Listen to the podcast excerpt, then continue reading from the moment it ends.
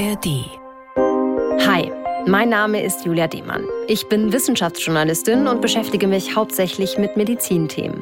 In diesem Podcast steige ich tiefer ein in die spannende Welt der Ernährungsmedizin, zusammen mit den NDR Ernährungsdocs aus dem bekannten Fernsehformat, mit bewegenden Patientengeschichten und mit ganz vielen Tipps für alle, die gesund und lecker essen wollen. Alle Folgen findet ihr in der ARD Audiothek. Die Ernährungsdocs, ein Podcast vom NDR. Diese Folge ist ein bisschen anders als die bisherigen Folgen, denn heute beantworten Dr. Matthias Riedel und ich eure Fragen. Hi Matthias, schön, dass du bei mir im Studio bist. Hi Julia. Wir haben euch gefragt, ob es irgendetwas gibt, was ihr die Ernährungsdocs gerne fragen würdet. Und da gibt's eine ganze Menge. Mehr als 500 Fragen haben uns erreicht. Aber es kommen immer noch welche rein.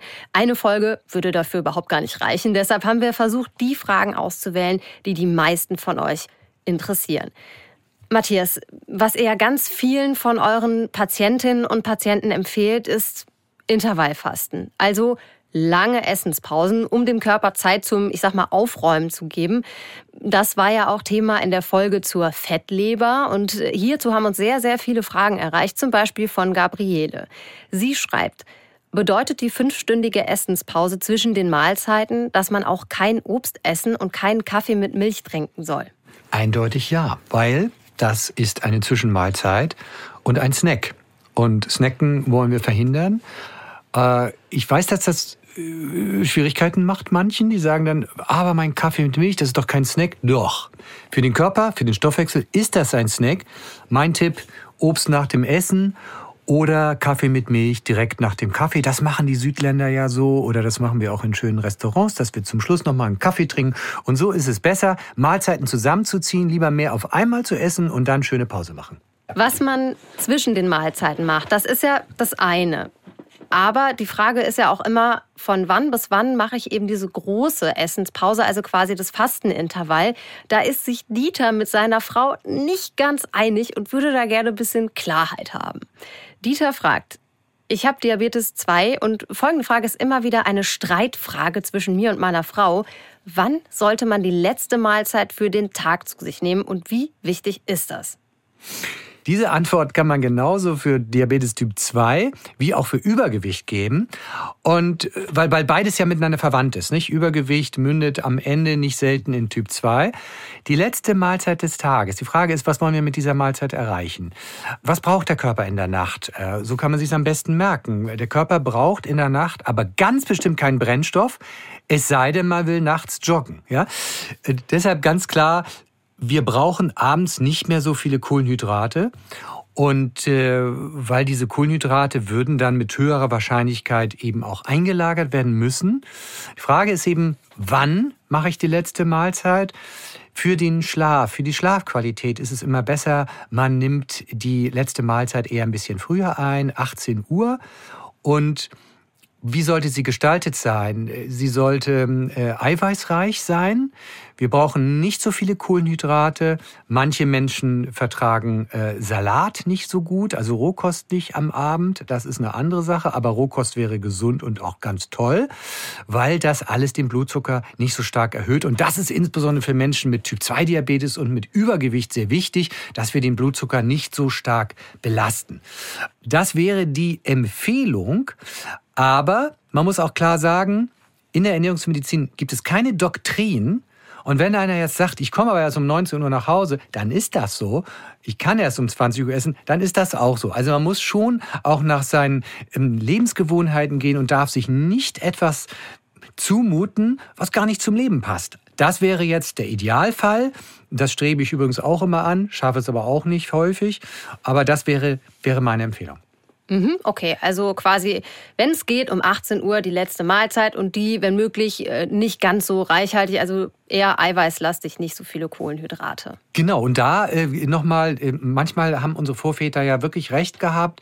Äh, morgens wie ein äh, Kaiser, mittags wie ein König, abends wie ein Bettelmann. Da ist schon was dran. Wenn wir uns nämlich abends den Magen vollschlagen, dann wird die Nacht schlechter. Hm, ich kenne das. Äh, ne? So, das kennt man. Und tatsächlich brauchen wir für den tollen Start in den Tag ein richtig gutes äh, Frühstück, weil wenn wir dann nämlich äh, beispielsweise bei den vielen To-Go-Läden vorbeigehen, dann nimmt man hier mal was mit, da mal was mit und hier ein Gebäck. Und diesen Versuchungen, den beugen wir vor, werden wir richtig toll frühstücken. Okay, für viele ist diese Vorstellung, so ganz lange nicht zu essen, bleiben wir mal beim Thema Intervallfasten, erstmal gar nicht so einfach. Claire, die uns auch geschrieben hat, die hat da überhaupt gar kein Problem mit. Aber sie ist sich nicht so ganz sicher, äh, wie das mit Medikamenten oder auch mit Nahrungsergänzungsmitteln ist. Und dazu hat sie uns über Insta geschrieben. Liebe Ernährungsdocs, ich finde Intervallfasten super. Was mich interessiert ist, wenn ich in der Esspause zum Beispiel Magnesium oder eine andere Tablette einnehme, stoppe ich damit das Fasten? Tabletten müssen wir ja einnehmen, wenn sie eingenommen werden müssen. Und aber auch für Magnesium sehe ich da kein Problem. Marion ist auch super fleißig dabei bei dem äh, Intervallfasten und sie will wissen, wie sie das mit dem Sport unter einen Hut bringt. Das wird jetzt ein bisschen komplizierter. Ich habe mit dem Intervallfasten begonnen, schreibt sie, 16 zu 8. Ich esse um 10 Uhr Frühstück und nehme die zweite Mahlzeit zwischen 17 Uhr und 18 Uhr zu mir. Ich treibe auch jeden zweiten Tag nachmittags Sport, vorrangig Ausdauer. An den Sporttagen habe ich bisher immer danach eine Portion Eiweiß gegessen. Wie verhält es sich denn beim Intervallfasten? Es wäre ja dann in den acht Stunden drei statt zwei Mahlzeiten. Meine Frage ist, wie kombiniere ich Sport, das danach benötigte Eiweiß und Intervallfasten richtig miteinander? Sie betreibt das schon ziemlich äh, ja, es handelt sich hier um Freizeitsport und kein Leistungssport. Bei Leistungssport würden wir da nochmal genauer in die Details gehen.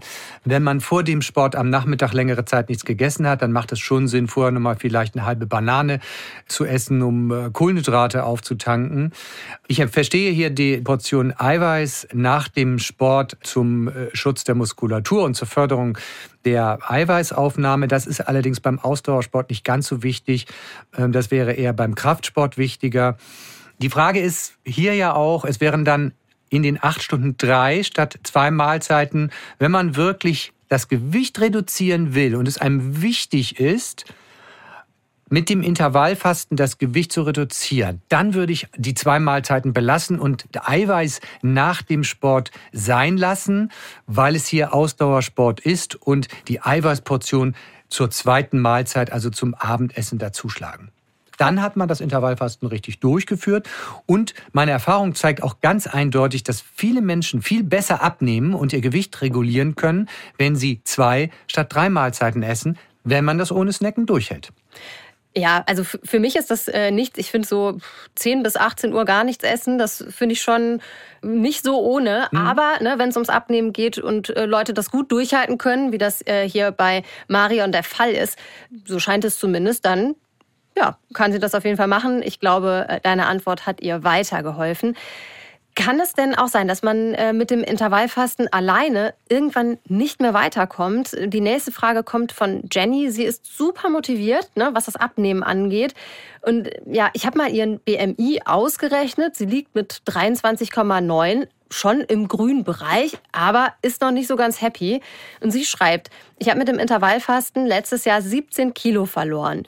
Ich bin nun bei 69, bei 1,70 äh, Körpergröße, möchte aber noch runter auf 65 Kilogramm. Seit Monaten geht nichts mehr. Was ist zu tun? Mhm. Also, du hast ja gerade ausgerechnet, BMI 23, das ist ja ein normaler BMI. Äh, und äh, im Prinzip könnte man sagen, alles gut, ja.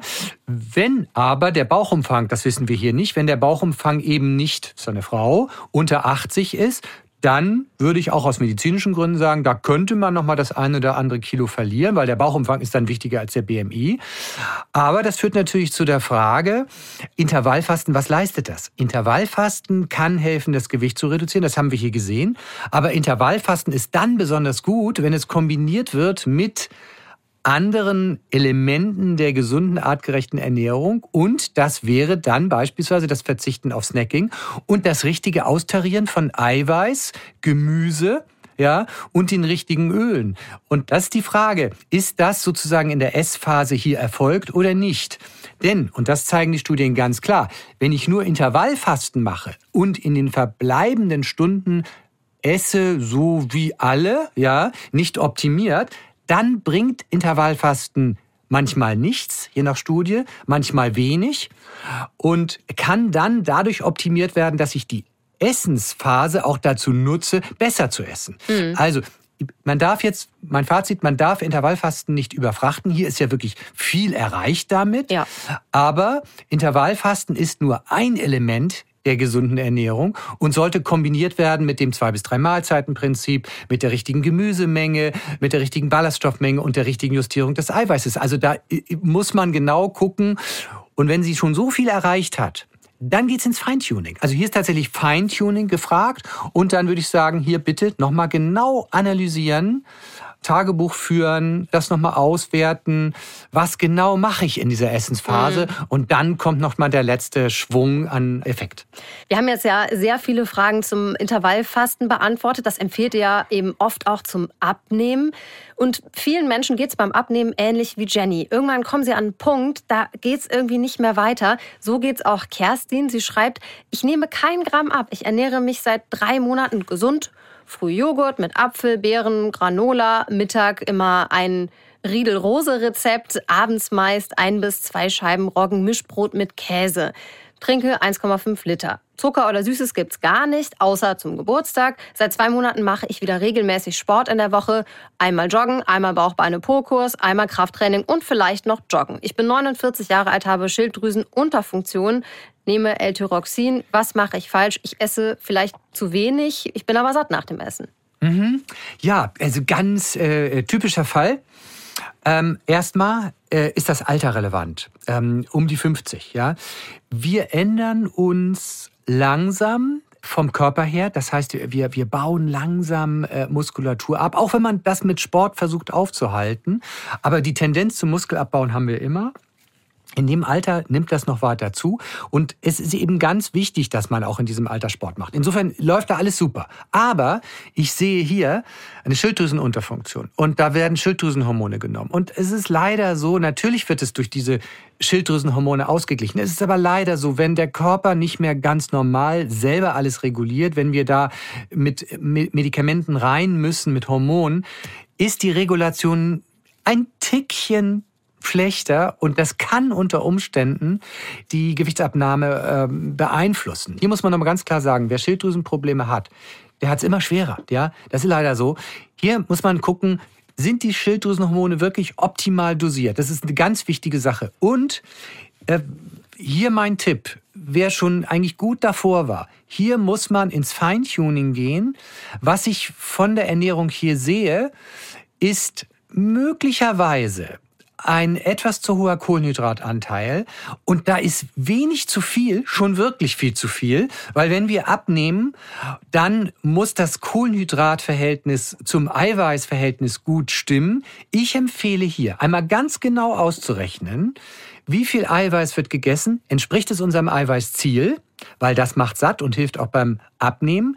Haben wir einen hohen pflanzlichen Anteil an Eiweiß? Und er wird die Gemüsemenge bzw. Schrägstrich pflanzliche Menge erreicht, Gemüse, Pilze, Nüsse, wird das erreicht, sind wir dabei 500 Gramm. Und wenn nicht, das weiter optimieren, weil diese kleinen Tuning-Änderungen, die bringen manchmal noch sehr viel. Also hier mein Tipp, wie immer, wenn es schon relativ gut läuft, nochmal in die Analyse gehen und genau ausrechnen, was mache ich da. Das geht tatsächlich nur über Tagebuch.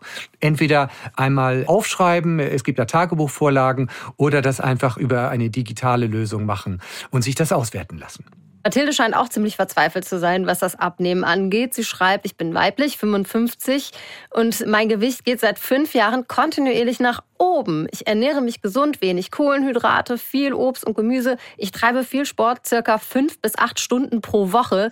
Was kann ich tun? Ich bin 1,63 bei 70 Kilogramm ganz kurze Frage von mir. Kann es sein, dass sie vielleicht zu viel Sport macht? Also, dass es vielleicht einfach sehr viel Muskelmasse ist und sie deshalb immer weiter zunimmt? Also, das ist natürlich nicht ausgeschlossen. Das können wir von hier aus natürlich nicht sehen. Da würde man eine äh, Körperanalyse machen mit einer Bioimpedanzmessung. Das würde ich in diesem Fall auch mal vorschlagen. Gerade wenn einer fünf bis acht Stunden Sport die Woche macht, kann es natürlich auch einfach an der Muskelmasse liegen. Aber hier muss man nochmal differenzieren. Ist es Ausdauersport oder ist es auch Kraftsport? Das sind so Dinge, die man äh, dann dabei nochmal bedenkt. Aber hier muss man ganz klar sagen, das Gewicht geht ja offenbar nach oben. Und das ist natürlich nicht gut. Ich sehe hier aber viel Obst. Und ich rate ja auch immer und nicht von ungefähr zu viel Gemüse und erwähne eigentlich das Obst fast nie, weil die Leute eh Obst essen, ja? Und Obst kann vom Fruchtzucker her ein Problem machen auch wenn es hier wenig Kohlenhydrate sind, dann würde ich sagen, Gemüse überproportionieren, hier nochmal wirklich die 500 Gramm einfach genau auszählen und beim Obst nochmal schauen, ist es zuckerarmes Obst? Wenn ja, trotzdem hier nochmal aufpassen, nicht zu viel, lieber nochmal mehr Nüsse rein, weil Nüsse haben einen gewichtssortierenden, einen gewichtsnormalisierenden Effekt und meine Empfehlung in diesem Fall auch hier tatsächlich eine Analyse machen. Selber entweder wie bei der Kerstin oder aber, und das glaube ich ist hier noch angebrachter, wenn man selber mit den Maßnahmen, die man ergriffen hat, nicht erfolgreich ist, dann nicht scheuen, eine niedergelassene Ernährungsberaterin, die sind ja von der Kasse zertifiziert, eben auch aufzusuchen oder eine äh, Schwerpunktpraxis Ernährungsmedizin. Da findet man die Adressen unter www.bdem.de. Und dort kann man sich professionell die mhm. Ernährung nochmal analysieren lassen, weil man muss klar sagen, Ernährung ist nicht nur Privatsache. Und wenn man mit den Maßnahmen nicht erfolgreich ist, dann braucht man eine Profihilfe und nicht das Gefühl haben, oh, ich bin gescheitert. Nein, dafür sind die Berufe ja da. Sven spricht etwas an, das mit Sicherheit auch wirklich viele Menschen beschäftigt. Er schreibt, wenn man trotz Sport und Bewegung nicht mehr weiter abnimmt, woran kann das liegen? Stimmt es, dass Personen mit Adipositas Grad 3 nicht mehr weiter abnehmen können, weil der Stoffwechsel oder gewisse Inhaltsstoffe im Blut so dermaßen festgefahren ist, dass nur noch eine OP hilft? So etwas wird leider häufig suggeriert, dass man als Adipositas Grad 3 Patient nur noch mit OP vernünftig abnehmen kann. Stimmt? Ja, und das ist leider falsch, weil äh, für mich Häufig werden äh, Menschen mit ähm, Adipositas Grad 3 zu viel in Richtung äh, Operation gedrängt. Meine Empfehlung, hier muss man tatsächlich äh, mit Profihilfe ran und einmal genau analysieren, ist hier wirklich alles richtig gemacht worden vorher. Niemand sollte operiert werden, wenn er nicht vorher in einer wirklich professionellen Schwerpunktpraxis Ernährungsmedizin einmal auf den Kopf gestellt wurde und man wirklich genau guckt, was man noch machen kann, was man optimieren kann. Ansonsten ist so eine Operation gar nicht erlaubt. Also man muss konservativ komplett mit Profihilfe gescheitert sein und nur dann darf man es machen. Meine Empfehlung ganz klar Profihilfe. Sabine schreibt, sie ist Typ 1 Diabetikerin, sie will auch abnehmen, weiß aber nicht genau wie, denn sie will ja nicht ständig unterzuckern. Sie fragt, kommt Intervallfasten für mich in Frage? Unbedingt. Intervallfasten ist für alle Menschen gut, außer solche mit Migräne, bei denen kann es sogar Anfälle auslösen. Und äh, der Typ 1 Diabetiker mit seiner flexiblen Insulintherapie, der kann ja auf die Ernährung ganz flexibel reagieren. Deshalb würde ich sagen, eindeutiges Ja. Zum Thema ähm, Diabetes der glykämische Index spielt da eine sehr, sehr wichtige Rolle. Ich weiß noch, als ich mit dir dieses herzhafte Porridge probiert habe, das war in unserer ersten Podcast-Folge, die zu Diabetes Typ 2. Da ging es um Hafer und seinen niedrigen glykämischen Index. Und ich sag's dir, da haben uns eine Menge Fragen zu erreicht. Und ich hoffe, wir können hier einige beantworten. Zum Beispiel die von Beate. Sie hat uns eine Mail geschrieben. Meine Frage ist, wenn bei den Hafertagen die Kalorien unter 1000 sind, stört das nicht den Stoffwechsel? Die Kalorien sind doch deutlich unter dem Grundumsatz. Nein, also das Gegenteil ist der Fall. Was wir mit den Hafertagen ja bewirken wollen, ist eine effektivere Regulierung des Stoffwechsels. Und äh, das bewirken diese Hafertage eben. Hafertage sind sozusagen, ich möchte das mal eine Reset-Taste nennen. Und deshalb merken wir ja eben, dass die Hafertage für Menschen mit Übergewicht, mit erhöhten Blutfetten, mit erhöhtem Blutdruck, mit Diabetes eben super Wirkung entfalten, weil quasi der Stoffwechsel danach einige Wochen besser funktioniert. Und das eben trotz eben einer Versorgung unter dem Grundumsatz. Und muss mal sagen, wir Menschen kommen ja aus einer Welt im Ursprung, in der wir nicht selten mal eine Ernährung hatten unter dem Grundumsatz. Und das simulieren wir damit ja auch noch. Also das tut uns sogar eher mal gut, nicht dauerhaft, aber ab und zu mal ja. Und das ist dann sehr heilsam für uns. Zum Thema Hafer spricht Josef mir als Kaffeeliebhaberin sehr aus der Seele. Er sagt, ich möchte die drei Hafertage machen. Jetzt habe ich gelesen, dass man nur Tee oder Wasser trinken darf. Meine Frage ist, ob man auch schwarzen Kaffee ohne Milch und Zucker trinken darf. Ich habe eine Fettleber dritten Grades und möchte etwas tun, aber ich bin kein Teetrinker. Ja, da kann ich eine Warnung geben. Tatsächlich ist die Studienlage derzeit so, dass wir sogar bei einem moderaten Kaffeekonsum, und das ist unter fünf am Tag, einen positiven Effekt für Diabetes und auch die Leber sehen. Also alles gut, grünes Licht.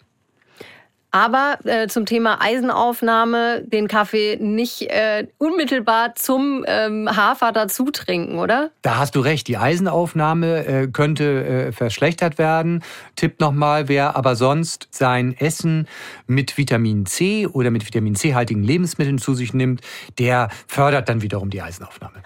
Bei Erwin scheint die Haferkur nicht so gut funktioniert zu haben. Er schreibt, ich habe vier Tage die Haferkur strikt nach Empfehlung durchgehalten. In dieser Zeit ist mein Wert am Morgen stark gestiegen. Normalerweise habe ich die Werte zwischen 6,9 bis 7,5. Nach der Kur sind die Werte zwischen 8,3 bis sogar 9,1 gestiegen.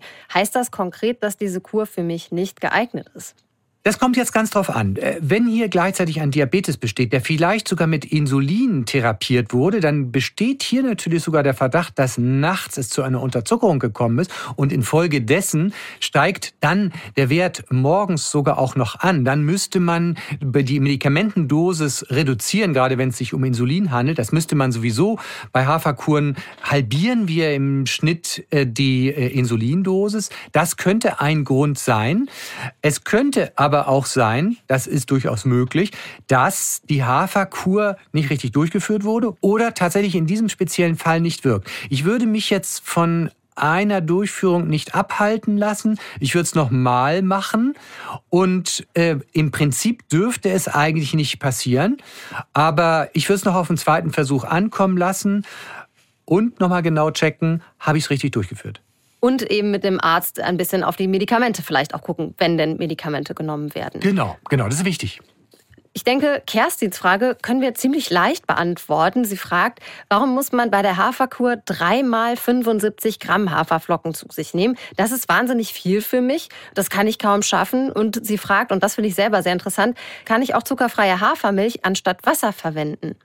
Ja, also wenn die Menge zu viel ist, natürlich ist äh, die äh, Menge an Hafer auch tatsächlich dosisabhängig von der Wirkung her, aber wahrscheinlich ist Kerstin eine kleine Frau, das müssen wir mal annehmen, dann darf das natürlich auch reduziert werden. Also man muss sich damit nicht äh, zwingen. Und ich würde Wasser bevorzugen, aber wenn als Variante, ich sag mal zur Erleichterung der Durchführung, man auch zuckerfreie Hafermilch mal verwendet, kann man es ausprobieren, aber besser ist tatsächlich die Verwendung von Wasser weil ansonsten zu viele Kohlenhydrate da drin sind. Genau, wir wollen eben viele Ballaststoffe unterbringen, wir wollen pflanzliche Eiweiße, wir wollen das Beta-Glucan unterbringen und wir wollen möglichst Kohlenhydrate verhindern, stimmt? Ja, das wäre für mich auch eine Umstellung. Ich mag meinen Porridge auch lieber mit Hafermilch, aber gut. Mia schreibt und sie hat äh, Prädiabetes. Bei ihr führen Haferflocken dazu, dass der Blutzucker ansteigt. Sie fragt, ob sie sie trotzdem essen soll. Na, gute Frage. Also einmal muss man sagen, äh, nicht jeder Organismus reagiert auf das gleiche Lebensmittel auf gleiche Weise. Wir wissen, dass der Blutzuckeranstieg mit bestimmt wird davon, was für ein Gewicht habe ich, wie ist meine Darmflora äh, äh, ausgestattet.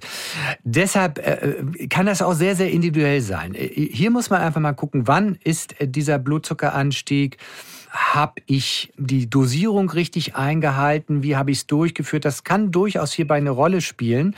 Und wie stark ist der Blutzuckeranstieg? Das muss man nochmal genau gucken. Wann ist der Blutzuckeranstieg? Ist er dann eher danach oder ist er am Morgen?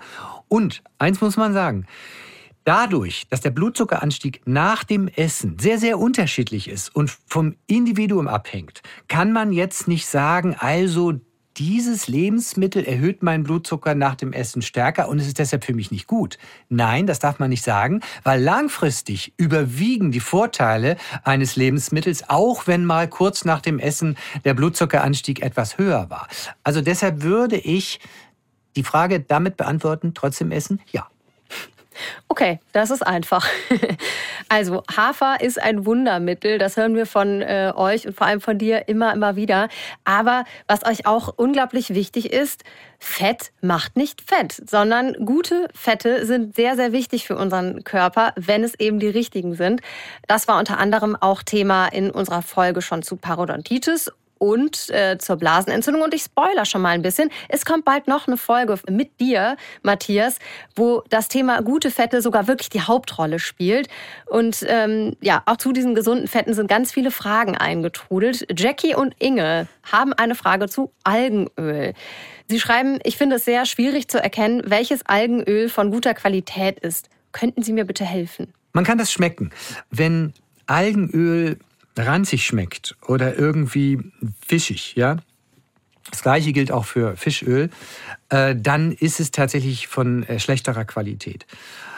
Äh, ich kann natürlich jetzt keinen Hersteller nennen, aber ich würde mir genau anschauen, wie die Hersteller vorgehen bei der Herstellung und einmal schauen, gibt es äh, qualitätsgeprüfte Untersuchungen von diesem Produkt und danach gehen. Ein kleiner Tipp, das Billigste ist nicht immer das Schlechteste. Es kommt tatsächlich äh, auf die Art äh, der Herstellung an. Es hat uns noch eine weitere Frage zum Thema gute Öle erreicht von Peter. Er sagt, ich nehme täglich einen Esslöffel hochwertigen Öls pur ein. Hat man hier den gewünschten Erfolg oder muss das Öl in einer Kombination eingenommen werden? Kommt es hier so ein bisschen drauf an, welches Öl man da überhaupt einnimmt und ähm, ähm, oder ist pur jetzt sowieso vielleicht nicht so eine gute Idee und, und was ist der gewünschte Erfolg? Mhm, mh. Also tatsächlich die gesunden Omega-3 Fettsäuren werden am besten im Rahmen einer fettreichen Mahlzeit aufgenommen. Das heißt, wer jetzt Algenöl oder Fischöl nimmt, isoliert, da wird es wahrscheinlich um den Faktor 10 schlechter aufgenommen. Und ich empfehle also auch gesunde Öle eher im Umfeld einer Hauptmahlzeit einzunehmen, die sowieso schon fettreich ist. Dann wird es besser aufgenommen. Und was ist äh, der gewünschte Erfolg?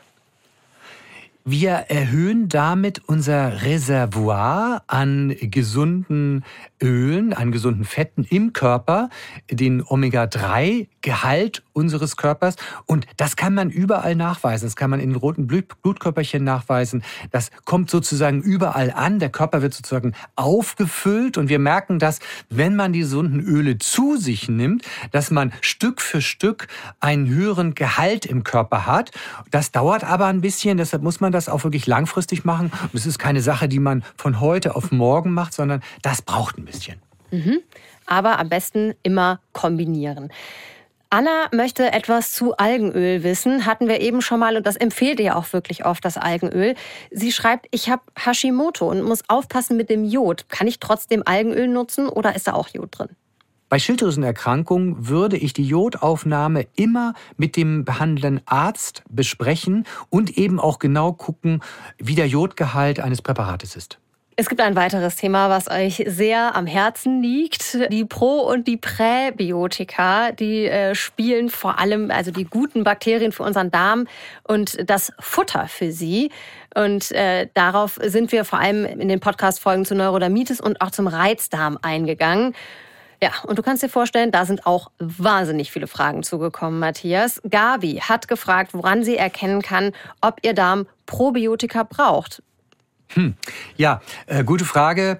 Das ist sehr, sehr schwierig zu beantworten. Natürlich kann man die Darmbakterien im äh, Stuhl untersuchen. Das Problem ist, dass wir noch nicht mal alle Darmbakterien kennen, die da vorhanden sind, dass die Darmflora sich äh, je nach Stimmung, nach Tageszeit, nach Ernährung verändert. Und deshalb sind Untersuchungen der Darmflora immer so ein bisschen Kaffeesatzleserei, das muss man sagen. Man muss das sehr, sehr vorsichtig einsetzen. Man kann nicht erkennen, ob der Darm äh, Probiotika braucht. Wichtig ist es für den Darm, und das ist das, was man messen kann, auch von mindestens 30 Gramm äh, Ballaststoffen zu erreichen. Und das ist, sollte unser oberstes Ziel sein am Tag. Naturvölker schaffen das und haben eine gesunde Darmflora über die ganze Welt verteilt, eine ganz ähnliche Darmflora. Und das liegt eben auch an der pflanzenbasierten, ballaststoffreichen Ernährung, aber man muss deutlich über 30 Gramm liegen. Nina hat eine super wichtige Frage gestellt, finde ich, vor allem für Menschen, die äh, sich vegan ernähren oder laktoseintolerant sind. Sie schreibt, ich habe mir gestern euren Podcast zu Neurodermitis angehört und habe dazu eine Frage. Ich reagiere leider stark auf Weizen und Milchprodukte. Gibt es probiotische Lebensmittel auch ohne Milchprodukte? Ja, das gibt es. Die Völker dieser Welt haben äh, ja immer schon äh, Dinge haltbar gemacht oder verändert durch äh, Fermentierung. Koreaner beispielsweise äh, essen gern Kimchi. Super zu empfehlen, auch Sauerkraut äh, fermentiert. Also man kann alles Mögliche fermentieren, man kann Gemüse fermentieren und das auch sogar selber machen, würde ich sagen, nur zu. Natürlich gibt es das, ja, eine ganze Menge. Auch in fermentiertem Gemüse sind eben Probiotika drin. Und dazu hat uns Corinna über Insta gefragt, fermentierte Lebensmittel haben doch einen sehr hohen Salzgehalt. Wie passt das in eine gesunde Ernährung? Es wird doch behauptet, dass Salz in größeren Mengen ungesund ist. Ja, sogar, also Salz kann unseren Blutdruck steigern. Das Salz, viel Salz erhöht sogar auch bei Menschen, die keinen Bluthochdruck haben, das äh, Risiko für das Herz-Kreislauf-System. Das ist richtig. Und viel Salz mag auch unser Immunsystem nicht. Es macht es in Teilen etwas aggressiver. Zum Teil aber auch mögen die Lactobacillen so viel Salz nicht. Soweit stimmt das alles. Aber in diesem Fall würde ich auch sagen, fermentierte Lebensmittel vielleicht lieber selber machen, weil das, was wir so kaufen, Ne? Das enthält tatsächlich recht viel Salz. Und man muss gucken, dass man seinen Salz, äh, seine Salzaufnahme über den Tag einfach nicht übersteigt und äh, im Zweifel lieber selber machen. Okay, das ist ja mal ein guter Tipp. In der nächsten Frage geht es jetzt auch nochmal darum, ob man auch ohne Milchprodukte sozusagen Probiotika aufnehmen kann, wenn es eben das Gemüse gibt. Das wissen wir ja jetzt schon. Äh, sie schreibt, wenn ich ausschließlich veganen Joghurt esse, fehlt dem Darm dann nichts Wichtiges. Also ich glaube, im Grunde genommen möchte sie wissen, ob auch in veganem Joghurt Probiotika drin sind. Es kommt immer auf das Herstellungsverfahren an und auf das einzelne Produkt. Das kann man nicht verallgemeinern. Aber im Allgemeinen wird die Bedeutung in unserer Gesellschaft von Milchprodukten äh, übersteigert, weil die ganze Welt isst relativ wenig Milchprodukte und Naturvölker noch weniger. Wir brauchen Milchprodukte gar nicht so dringend, wie es uns erscheint. Das heißt, wir können natürlich auch vegane Alternativen essen, ohne jetzt irgendeinen Mangel äh, zu erleiden.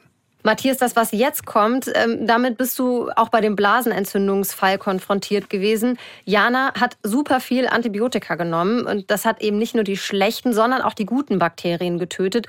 Frau Grahl geht es ähnlich. Sie schreibt, ich musste starke Antibiotika per Infusion und danach als Tabletten nehmen. Wie kann ich jetzt meinem Darm etwas Gutes tun? Was ist mit den Aufbaukuren aus der Apotheke oder kann ich es einzig mit bestimmten Lebensmitteln selbst tun?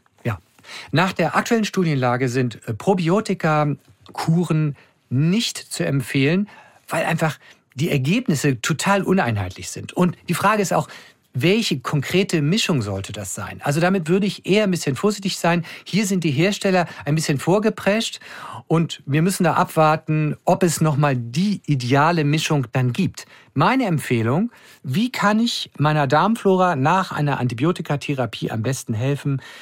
Darmfreundlich zu essen. Das heißt, Ballaststoffe hoch auf über 30 Gramm, viel Gemüse und äh, viel Nüsse. Und damit rehabilitiert sich die Darmflora von alleine wieder. Wir wissen aus Studien, dass das mit der Zeit wieder durchgrünt. Das ist, finde ich, eine sehr, sehr gute Empfehlung. Liane hat mit Probiotika, ich schätze mal, über eben Nahrungsergänzungsmittel, wo du gerade selber schon gesagt hast, hm, vielleicht nicht so gut, hat sie keine guten Erfahrungen gemacht. Sie schreibt, ich habe Probiotika genommen für den Darm und keine Besserung meiner Symptome erfahren. Ich leide unter Übelkeit, viel Aufstoßen und Druck im Oberbauch seit ungefähr einem Jahr. Inzwischen denke ich, dass es ein Reizmagen ist. Helfen da auch Probiotika? Nein, also wir dürfen natürlich jetzt bei so Symptomatiken nicht vorschnell auf eine Diagnose schließen, weil der Darm reagiert oder Magen-Darm-Bereich, der reagiert, wenn er irgendein Problem hat, genau mit diesen Symptomen. Übelkeit, Aufstoßen, Druck im Oberbauch, vielleicht auch Gasansammlung. Aber man weiß dann nicht, was es ist. Natürlich könnte das ein Reizdarm, Reizmagen sein, aber muss erstmal Diagnostik machen. Das empfehle ich dringend. Und am Ende, wenn bei der Diagnostik nichts rauskommt beim Magen-Darm-Spezialisten, dann zum Ernährungsmediziner oder einer ernährungsmedizinischen Schwerpunktpraxis gehen. Und dort guckt man sich die Ernährung ganz genau an und schaut, welche Lebensmittel oder welche Ernährungsweisen in diesem speziellen Fall möglicherweise für Symptomatiken verantwortlich sein können. Und dann therapiert man das ganz gezielt bitte keine Probiotika nehmen und in diesem Fall auch keine Selbsttherapie, weil da können tatsächlich auch ernsthafte Krankheiten mit verschleiert werden. Und vor allen Dingen muss man erstmal genau gucken, wo liegt das Problem. Und dann sind tatsächlich Probiotika der letzte Schritt. Vielen Dank, Matthias, für die vielen hilfreichen Antworten heute. Gerne, Julia. Ich habe wieder super viel mitgenommen und ihr hoffentlich auch. Vielen Dank euch auch für die vielen guten Fragen. Wir konnten leider nicht alle beantworten heute, aber ich verspreche euch, das wird nicht die letzte Question and Answer Folge gewesen sein. Heute gab's kein Rezept, dafür aber super viele Infos und wenn ihr die Rezepte aus den bisherigen Folgen oder auch den Fernsehfolgen der Ernährungsdocs mal nachgucken wollt, die und spannende Fälle der NDR Ernährungsdocs, die findet ihr auf ndr.de slash edocs. Aber bitte denkt dran, und das ist uns wirklich wichtig, wenn ihr jetzt eine Ernährungsumstellung machen wollt, bitte nicht radikal ganz alleine machen, sondern am besten immer mit der Hausärztin oder einem Ernährungsmediziner besprechen. Und wenn euch unser Podcast gefällt, dann abonniert uns doch gern, am besten in der ARD Audiothek, indem ihr direkt auf die kleine Glocke klickt. Dann verpasst ihr keine Folge mehr und empfehlt uns gerne weiter. Ihr kennt bestimmt Menschen, die auch nicht so ganz zufrieden mit ihrer Ernährung sind oder vielleicht auch einfach neugierig, was welche Lebensmittel so können.